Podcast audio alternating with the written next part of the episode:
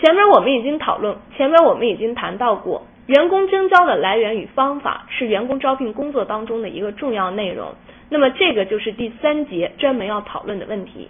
在第三节当中呢，我们主要要讨论第讨论四个方面的问题：一、内部征招；二、外部征招；三、不同征招渠道的选择；四、征招工具的选择。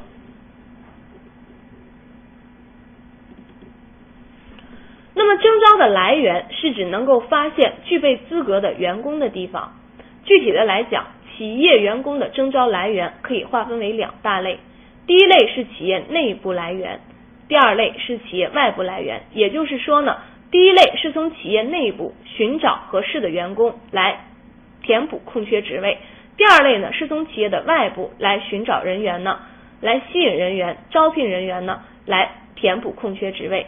那么征招的方法呢，是指那些能够将潜在的人员吸引到空缺职位上职位上来的方式，也就是说，具体怎么样来进行员工招聘的方式。这是征招的来源和征招的方法。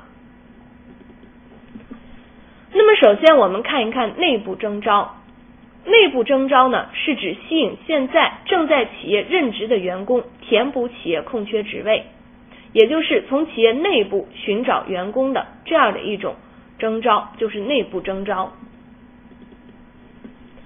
内部征招的渠道有两个方面。一个方面呢是内部提升，一个另一个方面是职位转换。内部提升呢，主要是当高层次的职位出现空缺的时候，把处于较低职位上的员工，当然是符合条件的员工呢，提升到较高层次上填补空缺职位的这样的征招，属于内部提升。那么职位转换是指呢，职对于员工职位的一个平调，也就是说。当同一个层次的职位出现空缺时，把平级的，把处于同一职位、同一层级职位上的员工呢调到空缺职位上，这样的一种方法，或者说呢，从较高职位上调到较低职位上，都属于职位的转换，这是内部征招的两种渠道。那么内部征招采用什么方法来完成呢？具体的来讲，企业内部征招呢，通常要采用职位公告和职位投标的做法。那么这两个方法呢，实际上这两方面呢，实际上也体现了内部征招的一个程序。首先是职位公告，也就是说呢，要通过布告或者企业的报刊向员工通告企业空缺职位的情况。这个是对于征。对于职位空缺信息的透明化的一个做法，也就是说呢，企业要定期的通过布告的形式，或者说通过企业内部的一些刊物，那么来把企业目前存在的各个不同级别的空缺职位的情况呢，告知所有的员工。那么当职位公告发布以后，就要进行职位投标，也就是说呢，允许那些自认为具备资格的员工呢，申请公告中职位的一种自荐技术。也就是说，当职位公告发布以后，那么员工可以根据自己的条件来决定是不是申请公告当中呢所提所所提出的职位。那么这种职位公告和职位投标的方式呢，实际上也体现了我们在员工招聘当中的一种公平的原则和公正的原则。这是内部征招的具体方法。那么内部征招有什么样的优缺点呢？我们从下面两个两个方面来探讨。从优点上来看，内部征招对员工是一种很好的激励，尤其是内部提升这种方法，那么实际上是对那些表现突出、能力超群的员工呢所进行的一种肯定。其次呢，内部征招可以很好的实现人事其职，因为内部员工呢对于本企业的情况呢都比较熟悉。因此呢，在新岗位上呢，适应的也比较快。第三个方面的优点呢，内部征招可以节约大量的征招广告费和筛选录用方面的费用，并且还可以节约适当的培训费用。那么内部征招呢，我们说了，它不像外部征招，必须通过各种媒体呢来发布征招的信息，这样呢就节省了广告的费用。那么在筛选过程当中，我们前面也提到过，由于是内部员工，所以对。内部员工的各个方面都比较了解，那么员工对自己的企业呢也比较了解，这样呢，筛选和录用方面的费用呢也有一定的节约，并且培训费用呢也比外部征招的员工，尤其是新员工呢要节省一些，这是内部征招的优点。但是外部征内部征招呢也有缺点，或者说也有不足。首先，内部征招容易影响申请了职位但却未能获得所申请职位的员工的积极性。那么，对于那些自认为自己合格但是又没有被录用、没有被聘用的员工来讲呢，他们的积极性可能会受挫。另外，内部征招呢会产生新的空缺。那么，当一个员工无论是转职位转换也好，还是内部提升也好，到一个新岗位上以后，那么他原来所从事的这个职位呢，又产生了新的空缺。第三个方面的不足呢，就是内部征招的人选被证明不适当的时候，企业会比面临比较尴尬的局面。也就是说呢，通过内部征招填补职位空缺的人选，如果经过后来的实践证明不是很适当的话，那么企业管理层在各方面的威信呢，可能会受到一定的质疑。最后呢，内部征招的最大的一个问题就是近亲繁殖，或者说呢，内部征招容易在企业内部形成一些小的利益集团，这个是内部征招的不足之处。那么需要企业在具体的进行内部征招的过程当中呢，尽量的扬长避短。除了进行内部征招以外，还可以企业在招聘工作当中还可以进行外部征招，也就是说呢。企业可以从外部寻找、吸引求职者来填补空缺职位，特别是当企业需要大量补充人员的时候，也就是说一次性需要补充很多人员的时候呢，主要要通过外部征招来解决。因此，外部征招也是企业招聘工作、招聘过程当中一个很重要的部分。那么，外部征招的主要渠道和方法有哪些呢？下面我们做一个具体的探讨。第一种是自荐。自荐呢，是应聘者没有通过预约就进入企业的人事部门或者招聘现场来推荐自己。那么自荐的这种应聘者呢，素质素质高低呢参差不齐，也有可能呢有很多能力比较强的应聘者呢通过自荐呢成为企业的一员。那么这个对于企业来讲是一件好事。所以通过自荐来进行征招呢，需要企业有很强的筛选和鉴别的手段。但是呢，自荐这种外部征招的方法呢，招聘成本最低，因为从企业来讲，所花费的广告投入也好，人员投入也好，都是非常有限的。这是自荐的这种方法。那么第二种呢，是员工介绍，也就是说呢，企业的员工从他们的朋友或者相关的人当中呢，来引荐求职者。这种方法在缺乏某种技术人员的企业当中尤其有效。因为企业的员工呢对本企业的情况比较了解，这样呢就可以就比较容易的能够找到自己所熟悉的符合企业要求的人员。员工介绍这种方法可以节省一定的招聘费用，尤其是广告费用。被录用者呢通常呢也会努力的工作，因为碍于熟人的面子，那么也会很努力的来工作。但是员工介绍也有不足，也就是说呢和。也就是说呢，比较容易形成这种小的利益集团。那么被介绍者呢，可能对于介绍者出于感恩呐，还有其他的一些心理因素，这样呢，在工作当中呢，会出现某些不如人意的地方，或者说形成一些小的利益集团，可能会在某些情况下呢，会危害到企业的正常经营。这是员工介绍这种手段，但是呢，员工介绍可以作为一种辅助的手段来进行使用。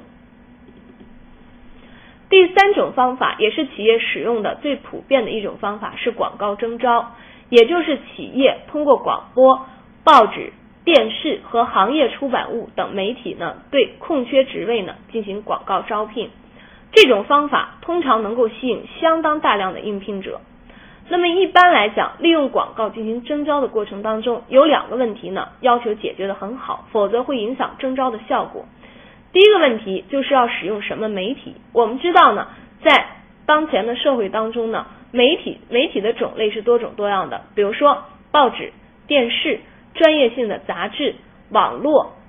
广播等等，这些都是常用的媒体。那么如何来确定使用什么样的媒体？就需要企业根据自己具体的征招情况，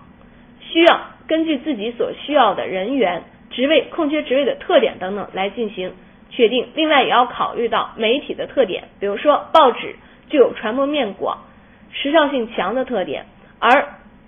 电视呢具有比较生动、传播面也很广的特点。但是电视的费用呢要比报纸高。所以，企业在确定使用什么媒体的时候，要多方面的进行综合的比较。那么，利用广告进行征招，要解决的第二个问题就是如何设计广告，也就是说，如何使你的招聘广告呢能够吸引到大量的求职者，同时呢，也向求职者传递这个企业的形象信息。这一点对于征招来讲是非常重要的。那么，这两个问题处理好的话，通过广告来进行征招呢，可以收到很好的效果。第四种征招的方式是利用就业机构。那么，所谓的就业机构呢，是指那些帮助企业招聘员工和帮助个人找到工作的一种组织。具体呢，是指各种职业介绍所、人才交流中心等等。利用就业机构来进行征招呢，有很大的优点。首先，应聘者的面比较广。我们看到呢，就业机构呢，它本身就汇集了很多这个需要工作的人员，那么信息各方面的了解呢，也比较全面。第二个优点呢，录用后呢比较难以形成裙带关系，因为来应聘的这些人呢和原原企业当中原有的员工呢可能不认识，那么这些人之间呢也可能不认识，所以呢裙带关系的形成呢比较难。另外呢，招聘的时间较短，在利用就业机构来进行招聘呢，企业在时间的投入上呢可以节省一些，但是利用就业机构进行征招呢也存在一些不足，比如说。对应聘者了解不够，那么可能所获得的这个所招聘来的人员呢，不是企业最不是企业的最佳人选。这个是利用就业机构进行征招的优缺点的比较。那么需要企业在实际征招当中呢进行分析比较，最后加以确定。那么对于一些高级的管理人才的招聘，可以运用。专职猎头机构来进行。那么，在发达国家，专门为企业招聘高级管理人才或者说重要的专门人才的私人就业机构呢，就被称为猎头公司。那么，猎头公司呢，通常从事两方面的内容，两方面的业务。一呢，它是针对那些需要人的企业来进行工作；另一方面，另一类呢，主要是针对那些需要工作的人呢来进行的业务。也就是说，帮助人找工作，那么帮助企业呢来找人，这是猎头公司的两项业务。那么在运用猎头机构进行人才招聘的时候，要注意一些问题，比如说要选择，要注意猎头机构的信誉程度，并且呢要注意和猎头机构当中的一个或几个职业顾问呢保持良好的关系，这样呢当他们跳槽以后呢，企业也可以保证呢。能够适时的寻找到寻找到所需的人员，这个是利用专职的猎头机构呢来寻找人才。那么第六种方法呢是进行大学校园征招，这个也是很多企业目前普遍采用的一种方法。那么主要是企业在大学或者学院当中呢进行征招，这种方式的主要征招对象是应届的大学毕业生。大学征招最大的优点就是说，它可以招聘到相当数量的高素质的人才，因为我们知道大学校园是接受是受过高等教育的高素质人才汇集的地方。但是大学征校园征招也有不足，由于大学很多大学毕业生的择业心态不稳定，普遍存在脚踩两只脚踏两只船的情况，还有呢一山这山望着那山高的情况，那么可能对。企业的招聘工作产生影响，比如说毁约的情况比较严重，或者说到企业时间不长就跳槽等等，这个都是具体出现的一些情况。那么需要企业在进行校园征招的过程当中呢，认真的来选择确实符合双向选择原则的这样的员工到自己企业当中来任职。那么最后一种方法呢，是计算机网络征招。计算机呢，作为企业征招应聘人员的渠道，一方面，企业可以利用互联网络来发布广告。那么我们知道，互联网互联网的这个广告信息的发布速度很快，覆盖面也很广。另一方面，企业也可以利用求职人员输入计算机的资料进行搜集，为自己物色员工。那么我们知道，现在有很多网站呢，都收集一些求职人员的资料。那么企业可以利用这些信息呢，来进行搜寻，寻找那些符合自己要求的员工。那么计算机网络征招呢，通常呢也可以节省一定的费用，但是呢，由于在短时间内与应聘者不能直接见面，或者说呢，这个由于网络的自身存在的一些不足的地方，网络征招呢也有一定的弊端，比如说有一些信息。应聘者可能在信息上作弊等等，这个就需要企业采用规范的筛选程序、科学的筛选方法来对应聘者呢进行进行筛选，最终呢选择合适的人员。那么前面我们谈了内部征招和外部征招，也谈到了很多方法。那么对于不同的征招渠道，我们应该怎么样来选择呢？也就是说，在企业的经营当中。如何利用不同的征招渠道来招聘到适合企业、符合企业要求的这样的高素质的人才？这是我们在第三个问题当中要讨论的内容。那么，选择哪一种征招渠道与企业空缺职位的类型和级别，以及企业的规模等有很大的关系。那么，从我们国家的情况来看，对于大多数的企业来说，如果是集中征招一批人员，也就是说呢。一批征招人员当中数量比较大的时候，通常可以采用广告和校园征招，还有人才交流会等等。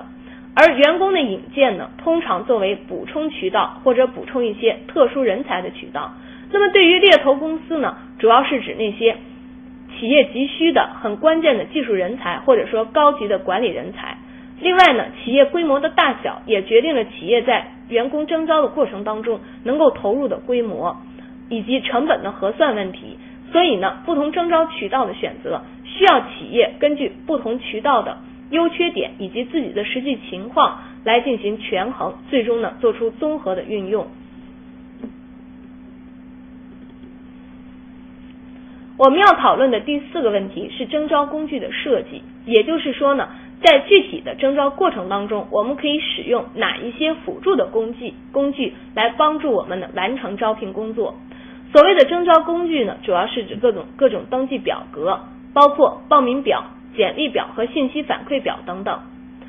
那么我们在设计征招工具的时候呢，要注意一定的设计原则。首先，征招工具的设计要简明扼要，也就是说呢，不能过于的冗长，那么要方便呢应聘者呢来进行填写，也要方便最后的数据统计。其次呢。征招工具要包括所有想了解的信息，对于企业想了解的应聘者的信息，在征招工具当中都要体现。那么在设计的时候要注意，不能有信息的遗漏。最后呢，从要从应聘者的角度考虑问题。那么对于某些问题的询问方式呢，要委婉，对，尤其是对于某些敏感性的问题。那么另外，对于填表。表格填写的难度以及填写方法的清楚程度等等都要注意，这样便于应聘者呢进行填写。这是征招工具的设计原则。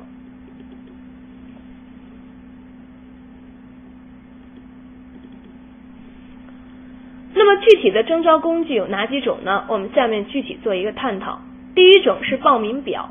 报名表的主要作用呢是统计报名人数，了解应聘者的最基本情况。那么通常呢，报名表呢是作为一种最初的筛选手段来进行使用的。具体的报名表呢，如表一所示。我们看表一呢是一个公司的应聘人员的报名表。那么从这个报名表当中，我们可以看到，他要求有一张照片，然后呢，对于应聘的岗位、报名的时间。还有姓名、性别、出生日期、编号、最高学历、单位、职称、专业、身高、体重、外语水平、兴趣爱好、健康状况、现工作单位、通讯地址、邮政编码、联系电话等等，都要求的很详细。那么我们也看到报名表，它实际上了解的是更多的了解的是应聘者的一个基本的情况，那么其中包括自然情况。这是一个比较简单的报名表。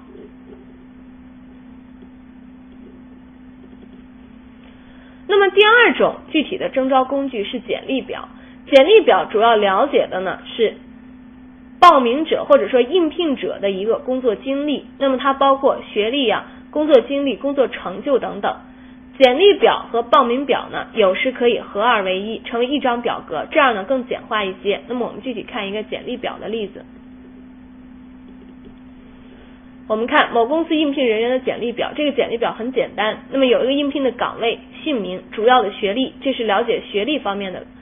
情况；主要的工作经历啊，这是工作经历的情况。另外，主要工作成就，那么主要是应聘者在过去的工作当中表现的成就。那么用简对于简历表的填写，或者说对于简历表的设计，那么招聘单位呢是出于这样的假设，也就是说，我们通常假设一个人的工作能力，或者说将来在新岗位上的工作表现，与他过去的工作能力和工作表现呢有一定的关系。因此呢，招聘的企业需要了解应聘者过去的经历，那么从中呢寻找出一些有用的信息呢，帮助判断。那么第三种招聘工具呢是信息反馈表。信息反馈表呢，主要是为了向应聘者了解他们对招聘工作的意见，以便于呢对今后招聘工作进行改进，同时也可以作为对本次招聘工具高招聘工作进行评定时的参考意见。那么下面我们具体看一看信息反馈表的问题。那么信息反馈表的例子，我们看应聘职位。那应聘的岗位姓名，那么以下的三个问题呢，都是对本次招聘工作去，都是针对本次招聘工作呢做出的询问。那么通过这样的一个信息反馈表呢，招聘单位可以分析本次招聘工作的成功之处以及不足之处。所以呢，对于信息反馈表的设计呢也很重要，这个有利于我们对于招聘工作进行评估。